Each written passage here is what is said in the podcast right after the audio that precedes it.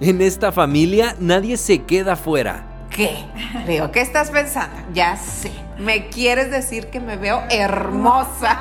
Hagamos de lo que ya es difícil, hagámoslo fácil, con espontaneidad, con humanismo, pues. Los niños que necesitan más conexión, que necesitan más cariño, a veces lo piden de las formas menos amorosas.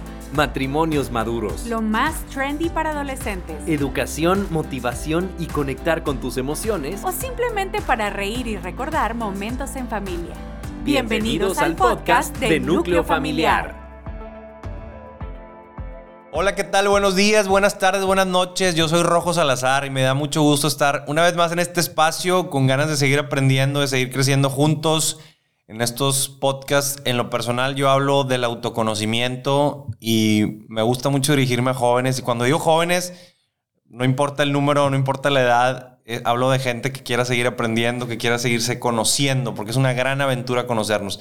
El día de hoy, en medio de estas, con la excusa de, de la, hombre, de las fechas de San Valentín, del amor y la amistad, pues vamos a platicar un poquito de esto, porque en la experiencia que he tenido trabajando con jóvenes en la prepa, yo trabajé como maestro de prepa, es una de mis grandes pasiones. Se acercaban los alumnos a, desahogarse, a compartir, a pedir un consejo, en fin. Y principalmente sus broncas se resumían en temas de amores, amores, desamores, tanto de amigos, de pareja, de papá y mamá, de hermanos.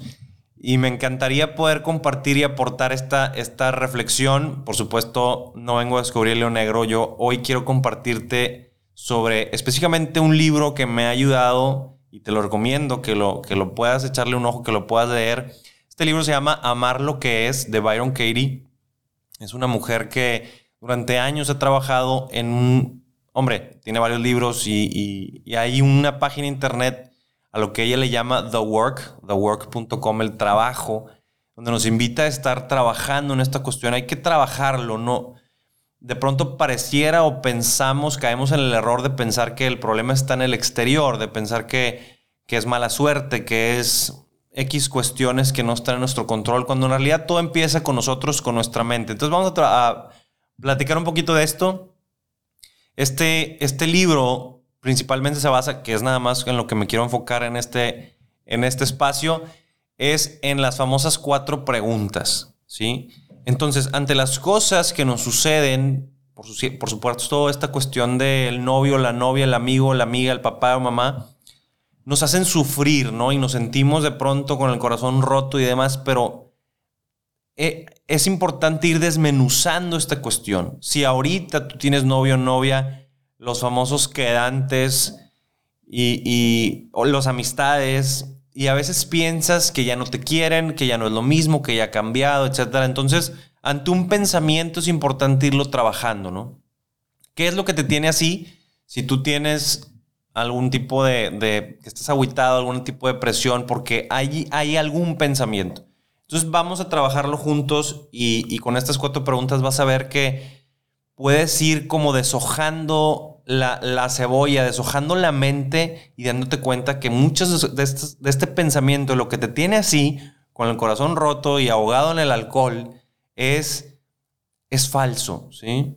En fin, habrá cosas muy tangibles y muy concretas, como el famoso date cuenta, amiga, de que este noviazgo, esta relación, pues hay algo que no te está ayudando, no te está haciendo bien y es claro o hay un tema de violencia, o hay un tema de, faltas de respeto, en fin, cosas que son obvias, ¿no? Digamos. Pero habrá otras cosas que no son tan obvias y tú sientes que, te están dejando de querer y todas estas broncas que, que se detonan, ¿no? Y sobre todo esta edad de adolescentes que todo es a cero o a cien y todos pensamos que es y que todo se vuelve debido a muerte, ¿no? O el fin del mundo.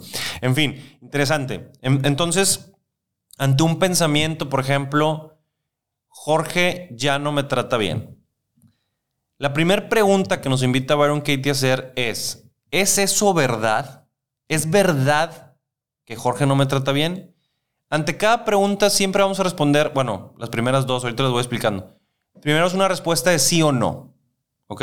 Y después vamos a ir con, las, con la pregunta 3 y 4 a, empezar a, a, describir un poquito más. Entonces, Jorge me trata, no me trata bien. ¿Es eso verdad?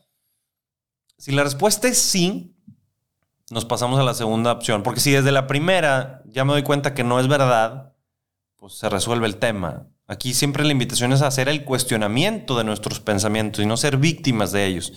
Más bien, entenderlos, cuestionarlos y controlarlos. La segunda pregunta es, ¿es absolutamente cierto que Jorge te trata mal? Entonces ahí es donde entra ya la segunda prueba y decir, pues la verdad es que absolutamente cierto no lo es, ¿no? A veces, a veces como que lo encasillamos ese pensamiento o esa persona la metemos en un cuadrito en donde solamente va a caber de acuerdo a nuestro juicio. La pregunta número tres es, ¿cómo te sientes o cómo reaccionas cuando tienes este pensamiento? Por ejemplo, lo que estoy ahorita comentando de Jorge no me trata bien. Y ahí es donde es importante ser muy honesta, muy honesto contigo mismo y empiezas a, explicarte, ¿no? Empiezas a, a, desahogarte y decir, me siento triste, me siento desesperada, me siento no querida. Y te empiezas a dar cuenta de que ese pensamiento te hace daño, ¿sí? Y después dices, la pregunta número cuatro, ¿quién serías sin ese pensamiento? Y la respuesta normalmente es, Sería una persona libre, sería una persona amada, sería una persona en paz. Y ahí es donde está la respuesta. Es decir, si nosotros queremos estar en paz, sentirnos amados, sentirnos libres, pues ese pensamiento no nos está ayudando. Entonces, ¿qué hago? Pues libero ese pensamiento. Me salgo de ese pensamiento, lo dejo pasar, lo saco de mi casa, lo saco de mi cabeza y empiezo a ver realmente las cosas como son. Ahora bien, esto no termina aquí, es importante hacer una inversión de este pensamiento, que también es parte del trabajo que nos invita Byron Katie, como te decía. A ver, obviamente, a lo mejor van a quedar ciertas dudas, no va a quedar tan claro, por eso la invitación a leer este libro. Te adelanto este espacio con este pequeño resumen. La, la, la inversión, el darle vuelta a este pensamiento, siempre te invita a ti a partir desde tu perspectiva. Por ejemplo, el pensamiento inicial fue, Jorge no me trata bien. Cambiarlo a, yo voy a tratarme bien a mí mismo. Voy a tratarme bien a mí mismo. Entonces, al darle vuelta a la tortilla, como dirían por ahí, a ese pensamiento y empezar por ti, porque si tú ves o tú sientes que Jorge o cualquier persona, tu novio, tu novia, tu amigo que hablamos, si tú sientes que no te trata bien, muy probablemente es porque tú no te estás tratando bien. Entonces desde ahí empieza esta perspectiva o este pensamiento de empezar por ti. Porque las personas muchas veces son un reflejo de nosotros, vienen a, demostrarnos algo que nosotros tenemos que trabajar. No es problema de la persona, es un problema que nosotros tenemos que, y ni siquiera, eh, yo creo que hasta problema, no, no me encanta la palabra, pero el reto o, aquí el trabajo es desde nosotros, partir desde nosotros. ¿Por qué de pronto esa misma relación, ese noviazgo, o por qué de repente los mismos chavos, es que, profe, es que rojo, no tengo novio, no tengo novia, o ya llevo cinco novios y, y, casi siempre se repite el patrón o se repite la historia y, y, muchas veces caemos en la tentación de hacernos las víctimas y es que ya todos los hombres son iguales y ya ya las mujeres no son como antes. Y esta cuestión, este discurso ahí medio, medio dolido, en realidad no nos deja avanzar, no, no, nos, no nos, hace evolucionar y, y, pensamos que el error está allá afuera. Entonces, repito, hazte estas cuatro preguntas. ¿Es eso verdad? ¿Es absolutamente cierto? ¿Cómo te sientes o cómo reaccionas con este pensamiento? Y finalmente, ¿quién serías sin este pensamiento? Esas cuatro preguntas son importantes. Después la inversión en vez de decir, Jorge no me trata bien, yo me voy a tratar bien a mí. Y, poco a poco, a ver, esto no es magia, jóvenes, pero poco a poco vamos a irnos dando cuenta que este pensamiento es falso. Y que nosotros nos fuimos creando esta película y nos fuimos contando esta historia. Esto también es importante. ¿Qué historia te cuentas? ¿Qué cosas te dices en tu cabeza que lo haces tantas veces que se vuelve una verdad, que se vuelve una certeza y por eso te sientes así? Ahora bien, ¿qué sucede después de que haces esta inversión y que eventualmente hay un día donde haces este esfuerzo, donde haces el, el trabajo y el siguiente día otra vez, va a venir la tentación porque hay que recordar, como diría mi coach, a quien también te recomiendo que leas o le eches un ojo, Alejandra Llamas, hay que recordar que mucho de lo que nos decimos normalmente, ocasionalmente, es más catastrófico de lo que en realidad es. Ale Llamas dice, la realidad es más dulce de lo que decimos de ella. En fin, la intención es ir reprogramando nuestro pensamiento, nuestro consciente y nuestro inconsciente a, a, dislumbrar y a ver que las cosas realmente no son tan crueles como nosotros nos, nos lo pensamos o nos lo platicamos. Entonces, te recomiendo que hagas esto.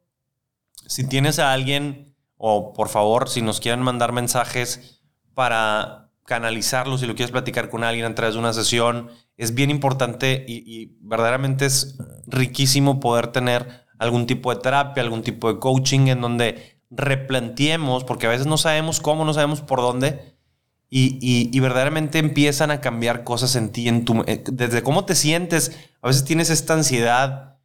Los jóvenes vivimos, me incluyo, he pasado por esto, por supuesto. Los jóvenes vivimos, me incluyo, que he pasado por esto, por supuesto los no tan jóvenes, los más adultos, tienen esta sensación de física inclusive, de, malestar, de ansiedad, de, ataques de pánico.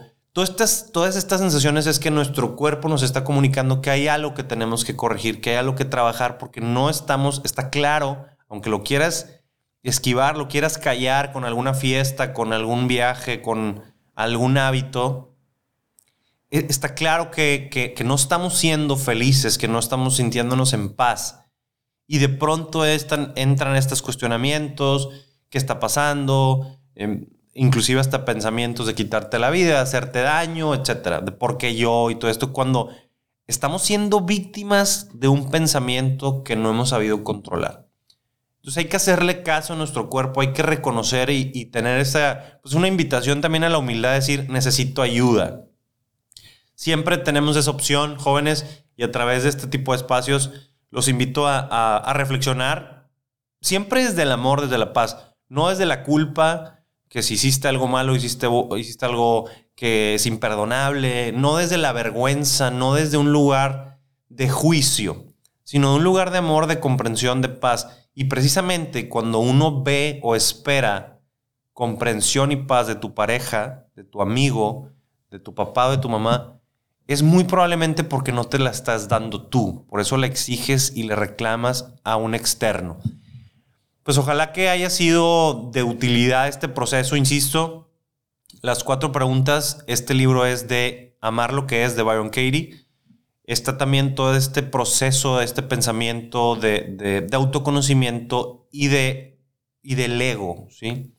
Recordar que el, el tema del ego, este, esta esta variable que entra en juego constantemente en nuestra vida, en nuestro pensamiento, en nuestra forma de ser, hay que saberlo detectar, hay que saber reconocer cuando estamos egotados y, estamos llenos de ego, ¿no? Y, como diría Marisa Gallardo también, otra, otra gran coach de, de autoconocimiento, coach ontológico, coach de vida.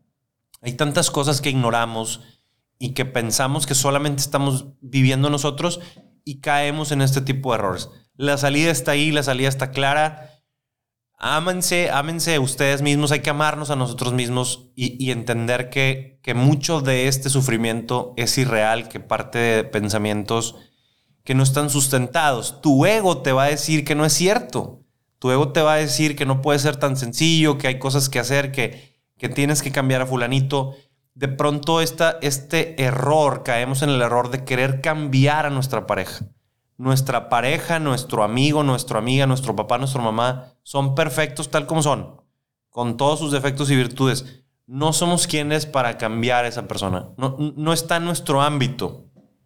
Existen tres ámbitos, el ámbito personal, tu ámbito, el ámbito del otro y el ámbito de Dios. Entiéndase la naturaleza, el mundo.